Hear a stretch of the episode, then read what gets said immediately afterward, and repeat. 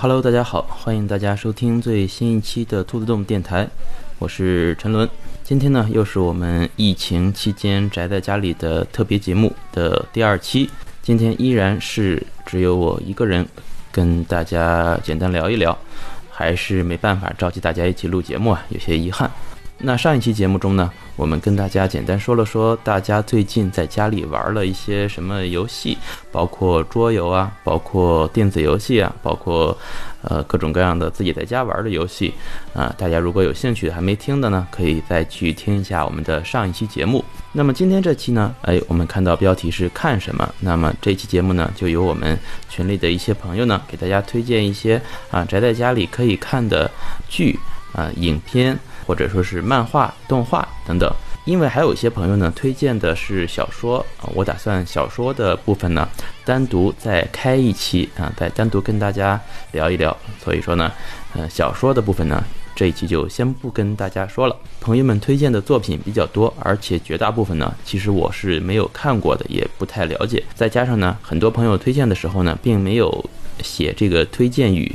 所以呢，很多的作品我都是通过上网上查资料啊，来跟大家简单做一个介绍。如果有不准确的地方，或者您觉得不太合适的呢，也欢迎在节目播出之后呢跟我沟通，或者在节目下方留言啊，跟大家纠正一下。OK，那闲话不多说，我们就开始今天的节目。那第一个呢，就是我们群里的绿球啊，给大家推荐了是一部漫画，叫做《极乐幻奇谭》啊，是一个国产的漫画。它的推荐语是黑白国漫，画风爆炸，是由一个叫做 L 点 Dat 大魔王啊，他在 B 站连载的这么一个未来后启示录风格的这么一个科幻战斗的漫画啊，它描写的是呃末世之后啊。好像就是一场核战争毁灭世界之后，幸存的人们呢建立了一个乌托邦一样的场所，但是呢，这个世界并不是很平静，所以呢，里面的人包括主角啊，呃，依靠科技装甲等等啊进行战斗，嗯，画风据说是非常的优秀。如果喜欢漫画、喜欢国产漫画、喜欢战斗风格漫画的啊，大家去可以去看一看。然后大佬啊，他。给大家推荐的是《啾啾》系列以及威尔史密斯所有的电影和汤姆克鲁斯所有的电影。看来大佬是这个威尔史密斯和汤姆克鲁斯的这个铁杆影迷啊。首先呢，就是《啾啾》系列，应该喜欢的人或者看过的人很多了，这儿就不做介绍了。威尔史密斯和汤姆克鲁斯的电影呢，大家看过的也应该都很多，那这大家就想看的可以去看一下。然后伊泽尔给大家推荐的是。刘老根儿啊，好像据我所知，在这个春节期间，刘老根儿又出了最新的一部作品，包括范伟啊一些这个原来的演员都有重新回归。那么，如果喜欢这个赵本山啊风格的演出的这些作品，大家可以去看一下。然后伊泽尔还重点给大家推荐了一部电影，叫做《大明劫》。这部电影呢是二零一三年的一部国产电影，导演叫做王静。呃，这部电影说的是明朝时期的事儿，讲述了一个。叫做吴又可的这么一个游医啊，一个医生救助瘟疫的这么一个故事。嗯，因为这个电影的情节呢，跟现在的这个情况有一点类似，所以说呢，伊泽尔呢也是推荐大家去看一看。然后他还说推荐一下吐槽大会最后一期，安利一下萧亚轩和她的二十五岁的男朋友。嗯，因为我没看过吐槽大会啊，我也 get 不到这个点。为什么要安利萧亚轩？萧亚轩难道不是我这个岁数的人才 听的歌手吗？啊，不太清楚是具体发生了什么。如果大家有知道的，可以在留言中说一下。好，然后是一百万欧元，他推荐的是一部国产的电视剧，叫做《新世界》。那这部电视剧呢，据我所知，好像还挺火的。这两天的朋友圈，好像大家都在说这个事儿，说的是一九四九年建国前夕啊。北平城里二十二天发生的一些事情，这个剧呢，现在在腾讯视频和爱奇艺都可以看到，好像是有一些这个悬疑的要素在里面，但是我没有看，所以我也不太清楚这个剧怎么样。但是看大家的关注度这么高，应该是不差啊！喜欢国产剧的朋友，大家可以去看一下。接下来呢是许昭啊，他推荐了一部动画，叫做《谭雅战记》。这部动画呢也有翻译成叫《幼女战记》的，说的是二十一世纪在日本有一个上班族啊，他因为这个极端理性主义啊，遭到同事的报复而失去生命，然后死后呢，被一个叫做存在 X 的啊，一个自称为神的这么一个一个东西啊，转生到了一个魔法世界，相当于穿越啊，到了一个饱受战争的魔法世界。啊，然后转生之后呢，他的名字叫做坦雅·提古雷查夫，所以说呢，这部动画也叫做《坦雅战记》。还有呢，就是群里的福恩，他推荐的是一个综艺啊，国产综艺叫做《明星大侦探》。嗯，这个我想喜欢玩剧本杀的朋友，可能大家都很了解了。呃，总裁推荐了几部剧啊，第一个呢叫做《良医》，这个剧呢我看了一下，是之前有一部韩剧是这个名字，而且。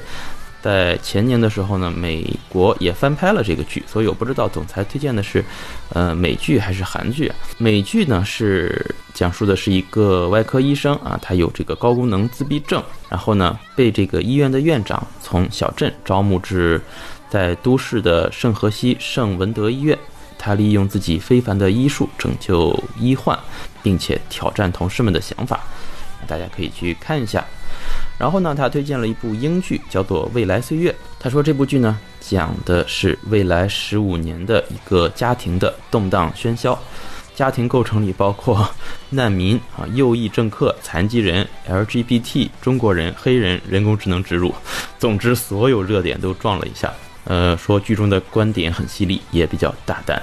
大胆到什么程度呢？大胆到豆瓣、人人影视都不敢放词条。那我觉得。确实很大胆啊！大家如果有途径能看到的啊，可以去看一下。然后他还推荐了一个番剧啊，一部动画，叫做《理科生坠入情网并尝试证明》。一听这个名字就知道，应该是最近日本的动画的风格都是这样，名字特别长。这个呢是之前的一部漫画作品啊，然后呢，在一九年被改编成了动画，说的是有一个在大学里作为理科研究生的一个才女。然后向同一研究室的一个人告白，但是作为理科生呢，她的信条是，如果不能用逻辑证明自己的喜欢，就不能说是喜欢，作为理科也不合格。于是呢，他以这个信念为基础，两人将研究室的成员卷入关于恋爱的定义证明实验，也即将开始，包括什么喜欢约会的构成要素解析啊，心率测量、情绪值的测测定等等。是一个有效有心跳的理科爱情喜剧，是一个沙雕番啊，大家可以有兴趣的或者想放松一下的啊，可以去看一看。呃，接下来是策策给大家推荐的第一个呢，是一部电影，叫做《半个喜剧》啊。这部电影是去年，就是一九年年底在内地上映的。这部电影我也看过了，是呃开心麻花的一部分成员的一个作品，就是当时驴得水的那个电影的班底。呃，是一部爱情片。嗯，我觉得还可以。第二个呢，策策推荐了一部动画，叫做《鬼灭之刃》啊。这个动画呢，可以说是最近特别火的一部动画了。喜欢看动画的朋友，估计应该都看过了。讲述的是大正时期的日本啊，有鬼出没吃人，也有猎鬼人斩杀恶鬼，保护人们的一个一个这么一个作品啊。这部漫画呢，和这个动画之前都。非常的火啊！喜欢动画和喜欢漫画的朋友就不要错过。接下来，测的还推荐了几部剧。第一部剧呢是一个英剧，叫做《米兰达》，啊，是一部 BBC 的情景喜剧。这个剧说的是一位身高一米八五啊，年过三十却依然单身的女青年的生活故事。这个米兰达呢，利用遗产开了一家玩具店啊，邀请了他的好朋友啊来打理这个店铺啊。这剧中呢，包括他的。这个妈妈、他的同学以及他的同事啊等等，以这个小圈子展开了好多有趣的故事。然后策策还推荐了一部美剧，叫做《致命女人》。它的推荐语是太好看了，而且也不长，是一部美国黑色喜剧网络剧集。嗯，这个剧呢，去年也。比较火啊，包括在微博上、朋友圈里也经常能看到有朋友在说这部剧，说的是三名已婚妇女的丈夫通奸后死亡的事情。第一季呢是十集啊，这个剧非常的有意思。接下来是小豆，他首先呢说他看了好多咖啡店打工的 vlog，假装自己点了饮料，这个看来确实是在家里憋得难受了，通过看视频来获得喝饮料的这个体验啊，这叫通感是吧？通感。然后呢，他推荐了一部日剧，叫做《我的事说来话长》，是生田真斗主演的。他的推荐语是日常剧，看 Toma 话痨加美食，学习嘴炮。啊，这部剧呢是也是去年开播的一部新的日剧，啊，讲述的是一个废柴男啊，年过三十，啊，还在依靠母亲生活。然后呢，他的姐姐搬来住之后，他不得不尝试自立的这么一个故事。然后小豆还推荐了一个日本的综艺，叫做《双人床》，他的推荐语是描写素人女和明星男一起睡觉的故事。嗯，好吧，嗯，不太清楚具体是什么样，但是这个描述还。挺想看看的，嗯，接下来袁绍啊，给大家推荐的是一个英剧，叫做《孤国春秋》。那袁绍说呢，这是为维京八七八的节目准备的，结果众筹结束了。因为之前呢，我们想录一期节目，就是有关于英国对抗维京人入侵的这么一个故事，因为之前有一个桌游啊，是跟这个有关系。结果呢，这个众筹都已经结束了，因为疫情的关系，我们也没有录上这一期节目，很遗憾啊。那这个剧呢，说的是呃英国阿尔弗雷德大帝对抗维京人入侵的这么一个故事。主角是萨克逊贵族的儿子，父亲死了，被维京人收养，养父是维京传奇拉格纳。主角在养父死了以后，给阿尔弗雷德续命，各种小说剧情和后宫剧情。然后袁绍说：“说真的，英剧后宫剧情还是十年前网络小说水平，就是强行把男女扯一块发生关系。不过送的 比较勤快，这个送的比较勤快，这很挺有意思。”然后说跟主角谈恋爱的女的基本上都嫁给别人了。然后袁绍还推荐了动画呃《Rich 与 Morty》第四季啊，这个应该喜欢的肯定都看过了，就不再多做介绍了。然后他还推荐了一个动画叫做《虚构推理》，说的是少了一一个眼和一条腿的巫女和吃了人鱼的另一个妖怪的男主一起跟妖怪扯淡的故事啊。第一个故事是湖边抛尸案，人类世界都结案了，湖里的妖怪的还觉得案子有疑点。女主就瞎扯，让事情看起来能自圆其说，基本上跟走进科学差不多。然后说，另外修罗场剧情和女主的车速也是个卖点。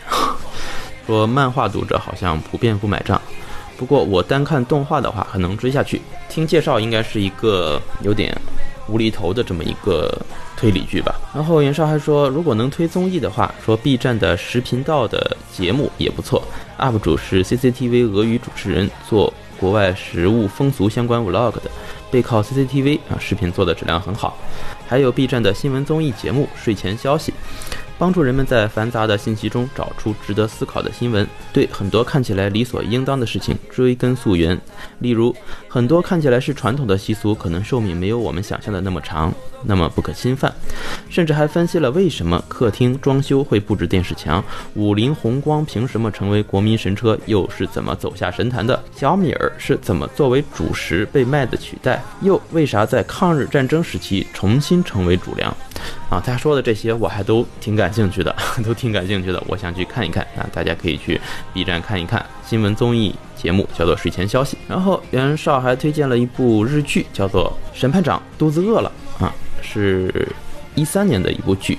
说剧中新人律师新田正义与检察官就一个个案件进行各种无所谓的激烈的争辩，常常离题万里，特别是律师喜欢胡编乱造，各种搞怪。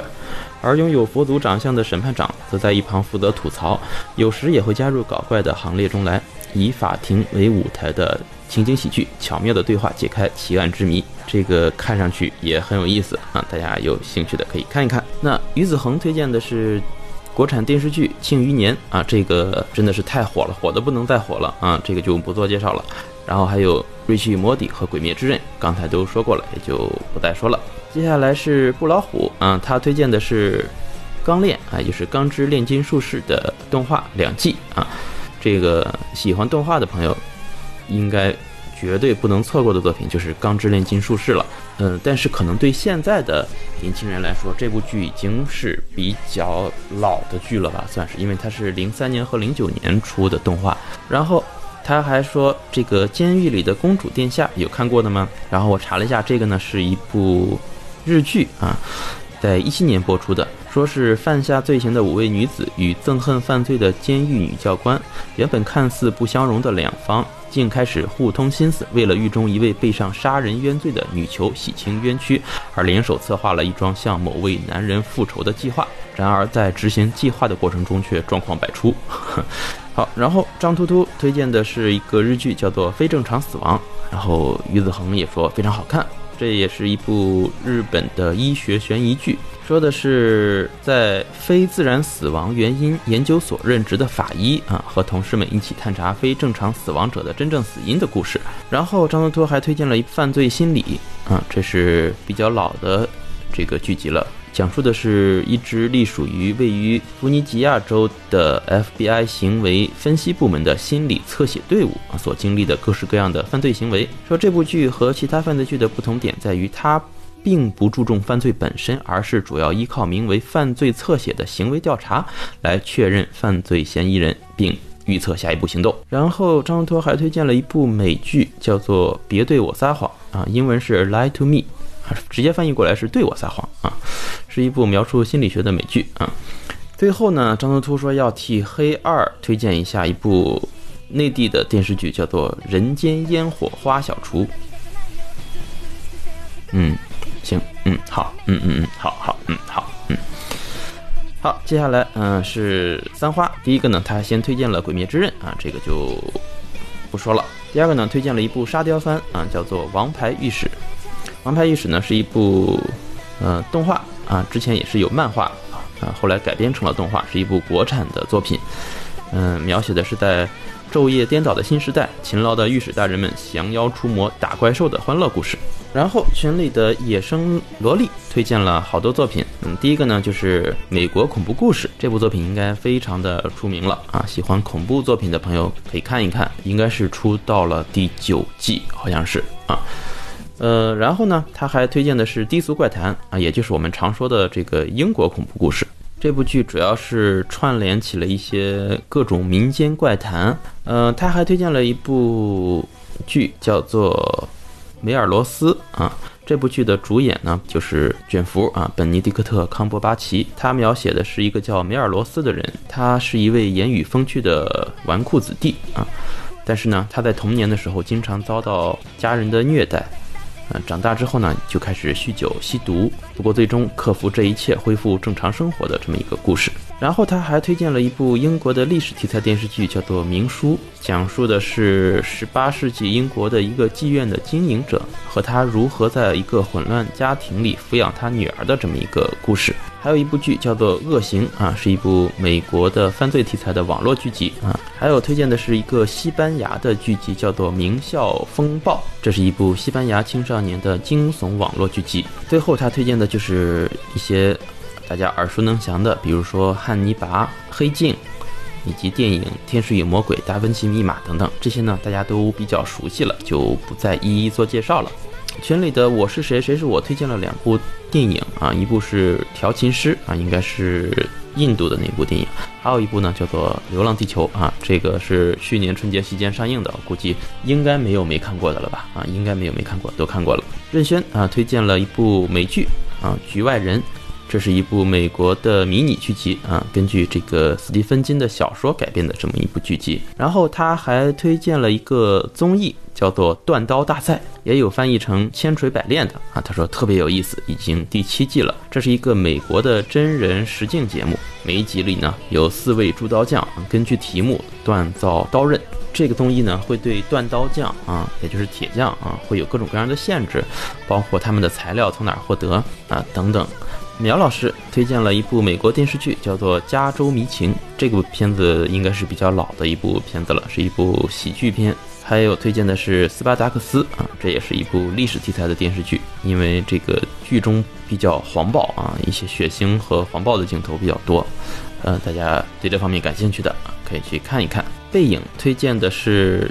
几部描写十八世纪末、十九世纪初的黑帮影视啊，比如说《教父》《美国往事》啊，《爱尔兰人》，包括电视剧《血仇》《浴血黑帮》《大西洋帝国》。他说，如果你在玩这个游戏大名鼎鼎的《荒野大嫖客》，把这几部作品连在一起看的话啊，风味更佳。对美国这部分历史感兴趣的，可以去看一看。胸针啊，给大家推荐的是一部美国电影，叫做《一级恐惧》。是理查吉尔和爱德华诺顿主演的这么一部电影啊，描写的是一个律师啊如何帮助一名杀人犯打。脱罪名的这么一个经过。那他还推荐了两部剧集啊，一个是《白夜追凶》，一个是《琅琊榜》，啊，胸针推荐的啊，胸针推荐的。好，接下来小高推荐的是一部动画，叫做《因为害怕痛就全点防御力了》啊，这一听也是轻小说啊改编的一部日本动画，是一个主角叫做本条风啊，他。玩了一个网络游戏，创建了一个名为梅普路的角色。作为游戏初学者呢，他选择了不受欢迎的大盾当武器，并且因为怕痛而将所有的资源用于增进防御力。结果呢，没想到啊，他反而学到了各种特殊的技能，并且获得了罕见的装备啊，听上去像是国产爽文的这么一个作品。那群里的吃货推荐的是一个一月份的新番啊，叫做《异度侵入》，描写的是嗯，在持续发生大规模杀人和猎奇杀人的社会中，调查组织藏运作能从犯罪分子的杀意中建立浅世界警的这么一个系统来追捕犯罪的这么一个作品。听上去呢，有点说我们的这个。入侵脑细胞啊，什么《盗梦空间》啊这一类的这个作品。G Y 说，如果能推荐综艺的话呢，我推荐《欢乐喜剧人》第六季，以及小 Y 解说《魔兽争霸三》啊。呃，G Y 的角度是有点思路清奇啊，思路清奇。然后群里的大白推荐说，喜欢费蒙的，看看《亚人酱有话要说》，这也是一部漫画改编的。动画作品讲述的是一种跟人类呢有少许不同的生物，他们在年轻人之间都被称为亚人。男主是一个人类，他在读书时想做亚人的研究，却一直未能接触到亚人。毕业之后呢，去一个学校担任生物老师，但是没想到呢，在这间学校邂逅了不止一个亚人。好，接下来是我们群里的受限无啊，Meta Upa，他推荐的是几部动画，第一个呢是。叫做欢迎加入 NHK 啊，这是一部轻小说改编的动画，描写的是，呃，以大学中辍学的家里蹲青年与为了拯救他为目的的少女为轴心啊，夸张的描写了家里蹲的过程。呃，这个欢迎加入 NHK 的 NHK 并非是日本的一个电视台，而是日本家里蹲协会的日语罗马字简写。第二个呢是叫做《来自新世界》，是一部根据科幻小说改编的动画。这部作品呢说的是有一个少女啊，在一个宁静封闭的小村，叫做神七六六厅中平静的生活。有一天呢，和同学出去游的时候。偶然和自走型的一个图书馆末端机器人相遇，得知二十一世纪前半叶从超能力者的诞生到与非能力者的敌对，以及能力者抗争胜利者的文明和崩坏，在那之后的黑暗时代中对城市的管理的真实情况这一近段的知识，在那之后卷入了话术不足的战争中。虽然回到了日常中，但在学校里各种恐怖的事件开始发生，应该也是一部科幻题材的作品。那么暂时呢，就先收集到了这么多朋友的作品，大家呢可以挑着自己喜欢看的类型去看一下。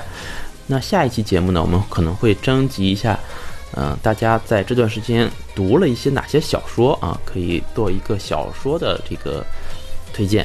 大家如果最近看的小说，你有想推荐的作品，那么可以私信我，或者是。在群里跟大家安利一下，下一期节目呢，我们将整理一下小说的作品啊，再做一期单独的节目。OK，节目录制这天呢，已经有不少的单位和场所开始复工了，希望大家在复工的过程中呢，注意安全。那么在家里的朋友呢，也不要着急，安心的度过这一段时间。那么好，本期节目就先到这儿，也感谢大家的收听，那我们就下期节目再见啊，拜拜。